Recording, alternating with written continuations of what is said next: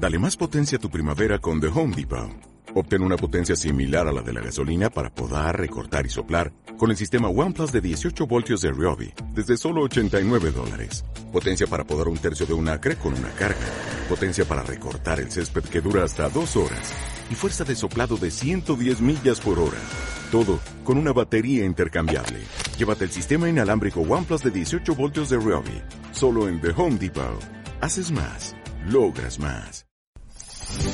Radio Claret América presenta Sediento de ti, la palabra, fuente de vida, con el sacerdote misionero claretiano Tony Díaz. Reflexiones diarias del Evangelio. Aquí iniciamos.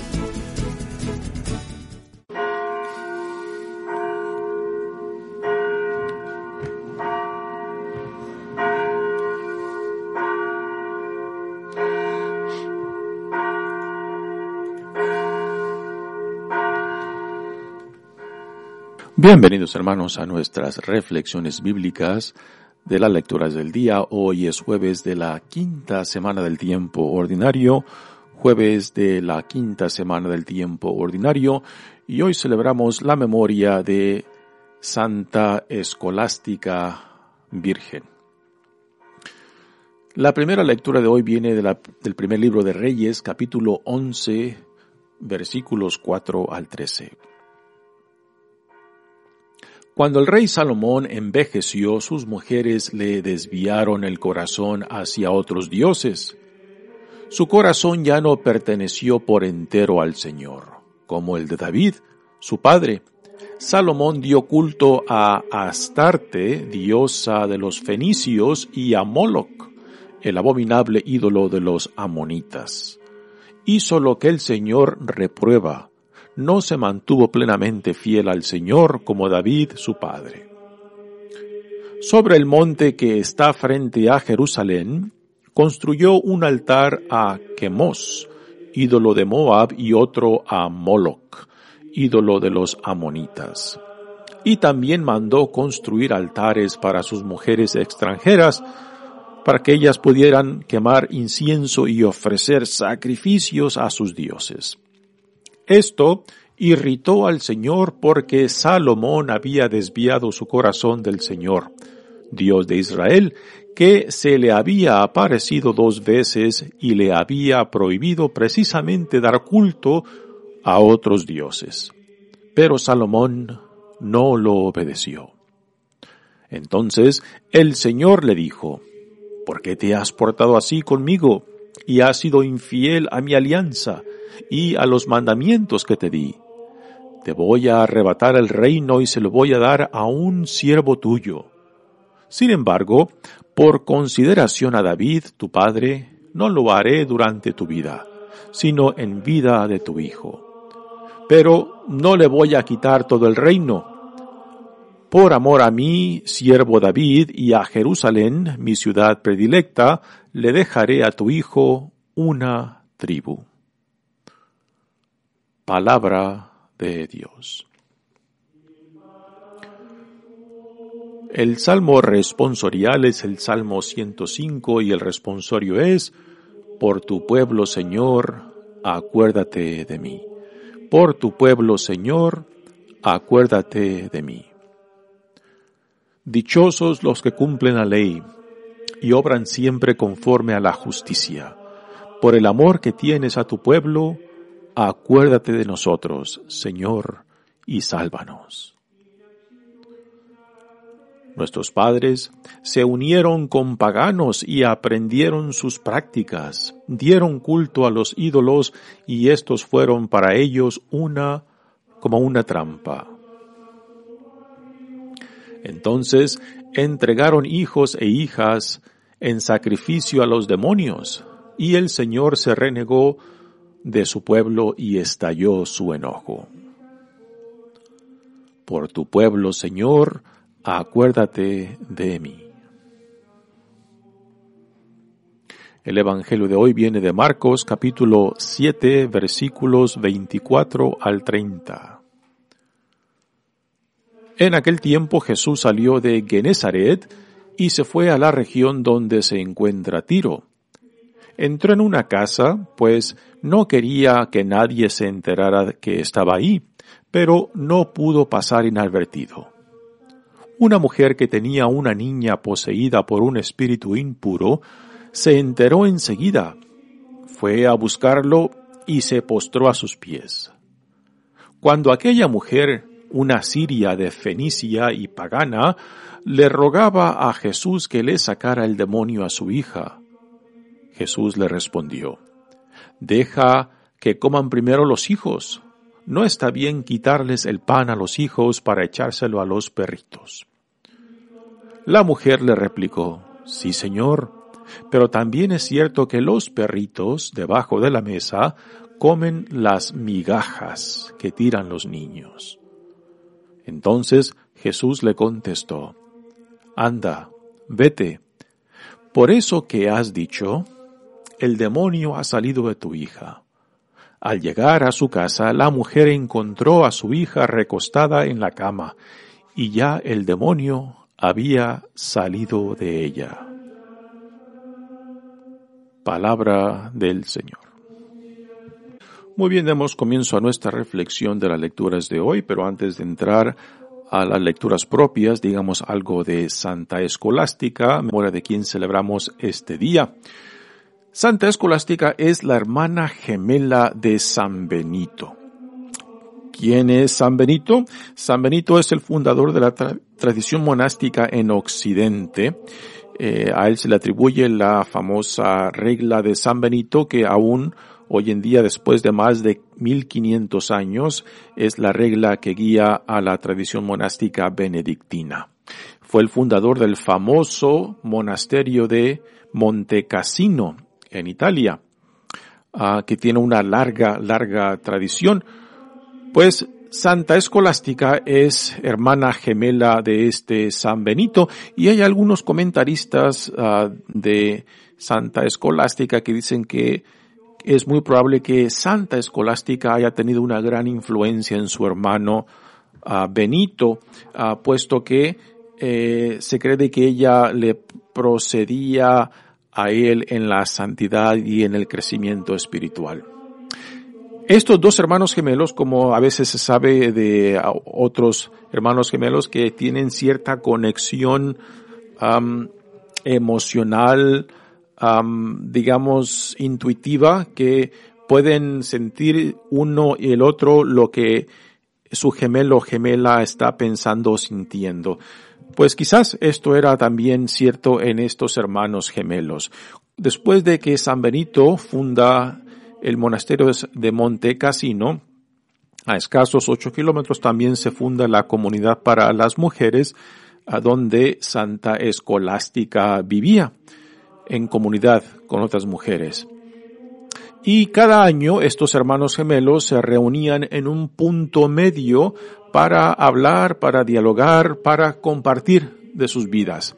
Gran parte de lo que sabemos de tanto de San Benito como de Santa Escolástica lo sabemos por los escritos de otro monje benedictino, San Gregorio Magno, que fue quien dejó en escrito tanto la vida de San Benito como la de Santa Escolástica. Y es, y son por medio de sus escritos que sabemos de estas reuniones anuales que tenían estos dos hermanos gemelos, donde eh, pues se reunían para dialogar, para hablar de sus experiencias, de su vida espiritual. Y nos deja también una, una escena interesante donde se queda, deja plasmado pues una experiencia de este encuentro que estos hermanos tenían.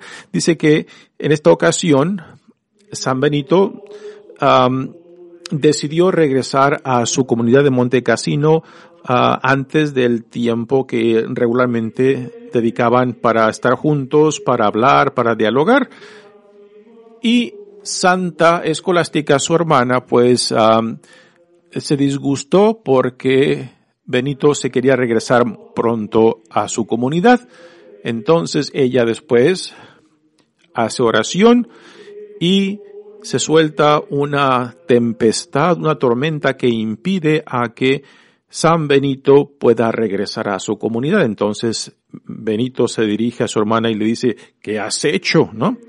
Y según lo que nos narra San Gregorio Magno, los escritos dice que Escolástica le dice, le responde a Benito, pues como tú no me, no me quisiste escuchar, se lo, se lo, se lo dije a nuestro Señor y el Señor sí me escuchó y mandó esta tormenta para que tú no te pudieras regresar, ¿no? Es una anécdota quizás curiosa, pero que también refleja la intimidad eh, de vida que compartían y también ah, que los guiaba tanto a Benito como a ella en sus llamados específicos uh, dentro de la comunidad monástica.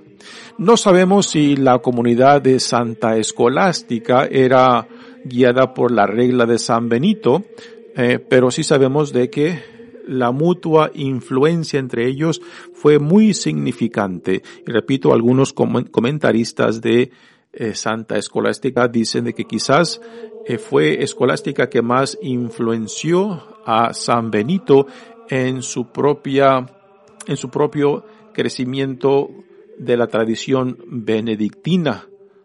En aquellos tiempos, pues a la mujer no se le daba tanta importancia, pero no podemos ah, negar de que esta impresionante hermana gemela de San Benito pues haya dejado una huella profunda tanto en su comunidad como en la vida de su hermano gemelo. Muy bien, pasamos ahora a la primera lectura de hoy que viene de el libro, primer libro de Reyes.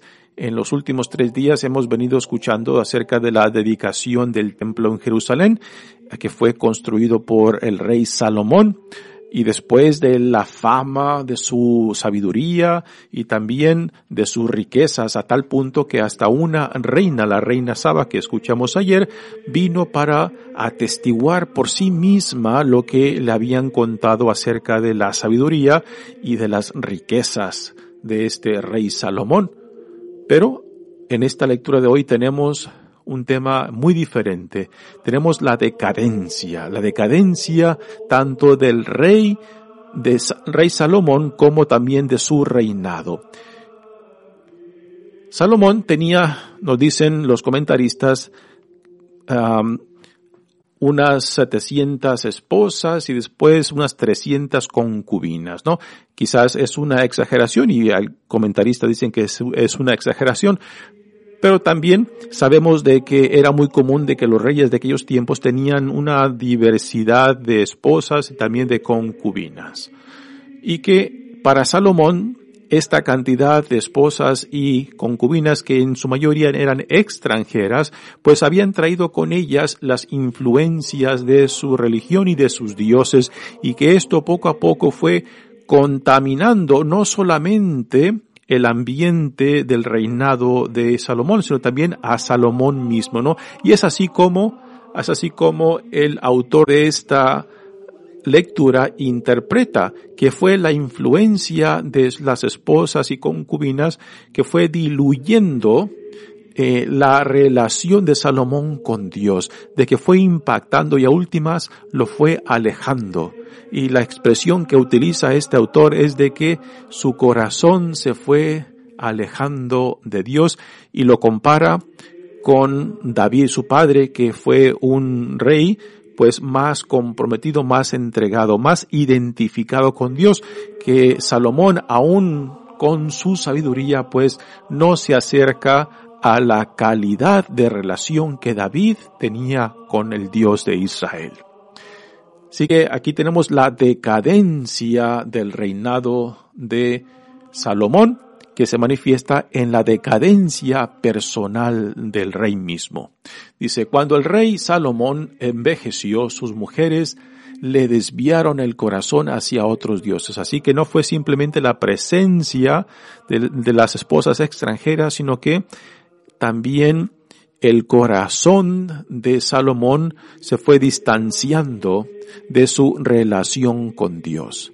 Y la influencia fue por medio de las religiones y los dioses e ídolos que sus esposas, sus esposas le habían traído con ellas. Su corazón ya no perteneció por entero al Señor como el de David. Aquí viene una de las comparaciones. Salomón dio culto a Astarte, diosa de los fenicios, y a Moloch, el abominable ídolo de los amonitas. Hizo lo que el Señor reprueba. No se mantuvo plenamente fiel al Señor como David y su padre. Aquí el problema fundamental de Salomón es de que no simplemente permite que sus esposas y concubinas eh, mantengan su religión, sino que esa introducción de otros dioses e ídolos pues va impactando también a Salomón como a la gente dentro de su pueblo, dentro de su reinado. Y es esto lo que Dios le reprueba, lo que Dios le echa en cara a Salomón. Sobre el monte que está frente a Jerusalén construyó un altar a Quemos, ídolo de Moab. Así que aquí tenemos ya las manifestaciones de esta infiltración y también pues influencia sobre Salomón y sobre su pueblo. La construcción de templos e ídolos y altares. Y también mandó construir altares para que sus mujeres extranjeras pudieran quemar incienso y ofrecer sacrificios a sus dioses. Esto irritó al Señor porque Salomón había desviado su corazón del Señor de Israel.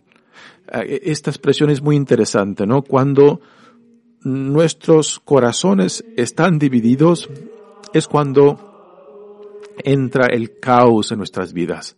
No podemos servir a dos dioses, ¿no? Y cuando nuestro corazón está dividido, pues no podemos ser fiel a los, a, a, las dos partes o, más partes eh, que nuestra que la, división de nuestro corazón manifiesta, ¿no? Y es una experiencia difícil porque quizás podemos justificar, ¿no? Eh, los diferentes los diferentes partes que nos jalan en nuestras vidas.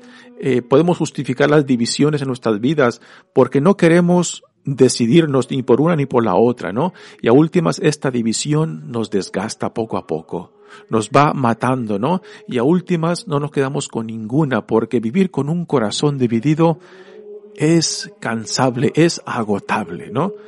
Ah, y es la experiencia aquí de Salomón tal como la describe el autor de la primera lectura, cuando dice su corazón porque el Salomón, porque Salomón había desviado su corazón del Señor. O sea, lo tenía, vivía con un corazón dividido. Y repito, la experiencia de vivir con un corazón dividido es cansable, es agotable y a últimas te desgasta y te quema. Eh, por quemar eh, me refiero a esa experiencia de ver que tus energías se te van entre las manos y que a últimas, por más que trabajes, por más que luches, pareces que no consigues nada. Pero el problema fundamental está en la falta de unificación de nuestro corazón. Dice la lectura. Pero Salomón no lo, no obedeció a Dios. Entonces el Señor le dijo, porque te has portado, te has portado así conmigo y has sido infiel a mi alianza. Así que Dios aquí le pide cuentas a Salomón, ha sido infiel y, ha sido, ha sido, ha desobedecido la alianza que unía a Dios con su pueblo. Te voy a arrebatar el reino y se lo voy a dar a un siervo tuyo. Aquí vienen las implicaciones de la infidelidad y de la desobediencia de Salomón, que se manifiesta después, que tiene consecuencias después en las divisiones internas de su reinado. Recordamos que en David, los reinados de Israel y de Judá fueron, fueron unificados y que Salomón con, unificó, consolidó este reinado. Pero a últimas esas divisiones internas, esas, esos pleitos internos entre estos dos reinados del norte y del sur, de Israel y de Judá, pues vuelven otra vez a brotar, a, a, tomar vida. Y el autor de esta carta, pues lo interpreta, eh, la resurgencia de, estos, de estos divisiones, de estos pleitos internos, como consecuencia del pecado de Salomón, de su infidelidad y de su desobediencia a la alianza con Dios. Así que si nos enseña algo esta lectura es de que nuestras infidelidades, nuestras inconsistencias, nuestra división de corazón tienen consecuencias en nuestras vidas y en las vidas en torno a nosotros, ¿no? Queremos, queremos eh, vivir una vida, digamos, unida a Dios, en paz, en, en armonía, pues tiene que haber cierta unidad interna entre nosotros. Cuando tenemos varias cosas que nos jalan, que jalan nuestra, nuestras energías, nuestro amor, pues estas son las consecuencias de que no, no, nos podemos comprometer ni con uno ni con otro. Y es, es la dificultad y es las, y estas son las consecuencias de querer o pretender vivir con un corazón dividido. Y después, cuando no queremos decidirnos o comprometernos, después entra eh, lo que se le llama la racionalización, de querer justificar lo que estamos haciendo cuando sabemos que nos está matando, cuando sabemos que nos está robando eh, nuestras energías y que está destruyendo cuanto hemos creado en torno a nosotros y junto con otros, ¿no? Así que la racionalización es algo que utilizamos para querer justificar lo que intuitivamente sabemos de que no anda bien, de que no marcha bien y de que nos estamos destruyendo, de que no podemos justificar el vivir con un corazón dividido. Y esto es lo que Salomón, aun con su sabiduría, quiere hacer y a últimas no consigue. Y esto quizás es lo que podemos aprender de este hombre, ¿no? No podemos vivir con un corazón dividido. Y a Dios solamente se le puede vivir, se puede vivir con Él con un corazón entero, entregado, comprometido.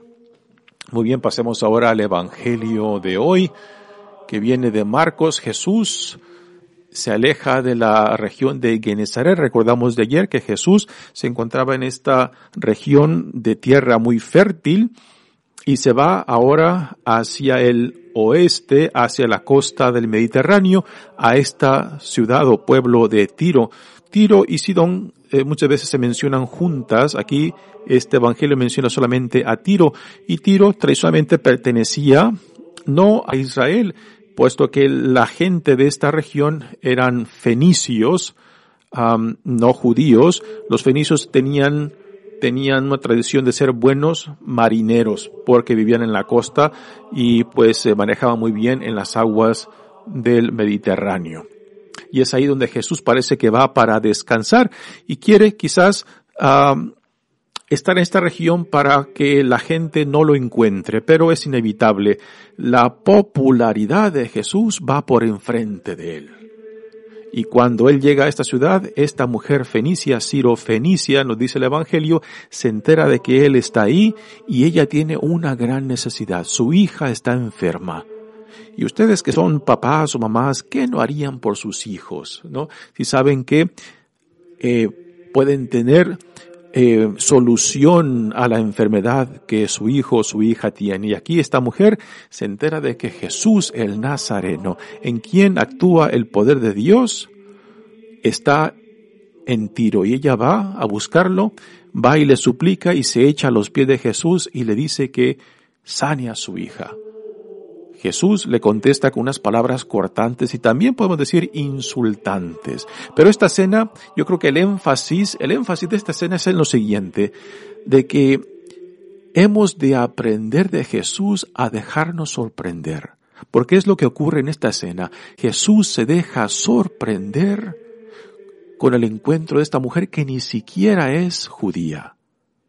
Es pagana, es fenicia, y sin embargo manifiesta una fe más grande, más impresionante que él no ha encontrado entre su propia gente. ¿Y cómo se va a negar a la petición de esta madre por su hija, no? Así que, para mí, el tema central aquí, el, lo que hemos de aprender y apreciar es de que Jesús se deja sorprender porque estando en territorio no judío, estando entre gente que en su mayoría no eran judíos, ahí se topa con que el Espíritu de Dios está presente en esta mujer que viene a buscarlo para que le sane a su hija. Dice el Evangelio. En aquel tiempo Jesús salió de Genezaret y se fue a la región donde se encuentra Tiro, la costa del Mediterráneo. Entró en una casa, pues no quería que nadie se enterara de que estaba ahí. Quizás Jesús buscaba descanso, pero no pudo pasar inadvertido. Su popularidad, su fama iba por delante de él. Una mujer que tenía una niña poseída por un espíritu impuro, se enteró enseguida, fue a buscarlo y se postró a sus pies. Y ahora viene la identificación de quién es esta mujer. Cuando aquella mujer, una siria de Fenicia y pagana, así que Siria de, de, origen, vive ah, en la región tradicionalmente poblada por fenicios que se dedicaban, que vivían del mar Mediterráneo, y era pagana, o sea, de que no creía en el Dios de Israel, pero que al enterarse de Jesús el Nazareno, ella buscó la sanación de su hija. Su fe lo la acercó a él. Le rogaba a Jesús que le sacara el demonio a su hija y él le respondió, deja que coman primero los hijos. Aquí por hijos Jesús está refiriendo a sus compatriotas ah, de Israel, judíos, que primero pues, que él ha sido mandado primero a los hijos de Israel, a las ovejas de Israel. A esto se refiere estas palabras de que coman primero los hijos. No está bien quitarles el pan a los hijos para echárselo a los perritos. Aquí Jesús nuevamente eh, le dice a la mujer, eh, he, venido, he sido enviado para a los hijos, a las ovejas descarriadas de Israel, y por eso no, no le debo de quitar el pan a ellos para dárselo a los perritos. Como quiera que barajemos estas palabras, es, son un insulto. Tradicionalmente esta escena se ha interpretado de que Jesús está probando la fe de esta mujer pagana. Pero la está probando con un insulto y no deja de ser insulto estas palabras. Es así como los judíos se referían a los paganos, o sea, a los no judíos, con palabras de los animales que para los judíos eran impuros, como es el perro o el cerdo, ¿no? Así que, como quiera que barajemos estas palabras, estas palabras son un insulto, ¿no? Y por más que digamos de que Jesús está probando la fe, la está probando con un insulto, ¿no? Pero lo interesante es de que la mujer esta, yo me imagino que ha de haber pensado para sí misma, a mí Jesús, insúltamelo como quieras, dime lo que quieras, pero tú me vas a sanar a mi hija, ¿no? Porque las palabras de esta mujer, cómo le responde, eh, son impresionantes. Yo creo que eh, son, estas palabras que dejan impresionado y anonadado a Jesús. Y es ahí donde Jesús se deja sorprender. De cierta manera podemos decir de que Jesús se deja evangelizar porque quizás él ni siquiera se imaginaba de que en esta región no judía, tradicionalmente no del territorio de Israel, ahí se encuentra con la presencia del Espíritu, Espíritu manifestada en esta mujer. Y lo bello es de que Jesús se deja sorprender. Jesús, Jesús no se enfada. O sea, él como buen judío podría haber dicho, ¿cómo te atreves a hablarme así, mujer? Tú, tú que ni siquiera eres, eres judía. ¿Cómo, tú siendo pagana, cómo te atreves a, a responderme de esta manera? No, Jesús no actúa de esa manera. Jesús se deja sorprender, se deja evangelizar y no se puede negar ante tal fe que encuentra en esta mujer y le dice, la mujer le replicó, sí Señor, pero también es cierto que los perritos debajo de la mesa comen las migajas que tiran los niños. O sea, si los niños, los hijos de Israel, no aprecian lo que Dios en ti está haciendo, pues me conformo con las migajas. Me conformo con lo que los hijos de Israel desprecian, ¿no?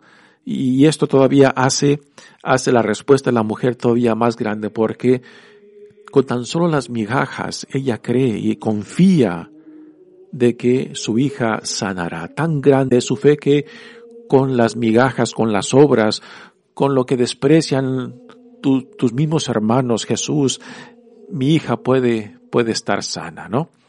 Y Jesús, ¿cómo se puede negar? ¿Cómo se va a cerrar a esta petición que viene de esta manifestación de fe impresionante? ¿no? Y para mí este, este es lo bello de que Jesús se deja sorprender. Entonces Jesús le contestó, anda, vete, por eso que has dicho, el demonio ha salido de tu hija. Al llegar a, su casa, la mujer encontró a su hija recostada en la cama y ya el demonio había salido de ella. Yo creo que esto es lo que hemos de aprender de Jesús, dejarnos sorprender. Muchas veces nosotros hemos cerrado tan fuerte la puerta del misterio que ya no dejamos de que Dios nos sorprenda. No dejamos de que Dios nos revele algo nuevo, ¿no? No dejemos de que Dios nos pueda iluminar. Cuando pensamos que ya lo tenemos todo entendido, que ya todo es pan comido, de que ya no hay nada nuevo, pues ya hemos cerrado la puerta del misterio. Y aquí Jesús no. Estando en territorio fuera del territorio tradicional de Israel, en la costa del Mediterráneo, ahí se deja sorprender. Él pensando que fue solamente enviado a las ovejas descarriadas del pueblo de Israel, mira, se encuentra con la presencia del Espíritu, del Espíritu de Dios que sopla por donde Dios quiere. Y repito, aquí Jesús se deja sorprender, no se cierra a la presencia del Espíritu en esta mujer que aunque es pagana, manifiesta una fe más grande que entre su propia gente él no ha encontrado. Y esto es lo que debemos de aprender de Jesús. Su humildad, de dejarse sorprender, de dejarse evangelizar, de no perder la oportunidad de decir, wow, mira por dónde salió el Espíritu. Mira por dónde se ha salido la manifestación de esta fe en nuestro Dios Padre. Mi nombre es Padre Tony Díaz, misionero claretiano. Que Dios los bendiga. Radio Claret América presentó Sediento de ti, la palabra. Fuente de vida. Sus comentarios son importantes. Contáctenos en radioclaredamerica.gmail.com en Sherwin Williams somos tu compa, tu pana, tu socio, pero sobre todo somos tu aliado, con más de 6.000 representantes para atenderte en tu idioma y beneficios para contratistas que encontrarás en aliadopro.com. En Sherwin Williams somos el aliado del PRO.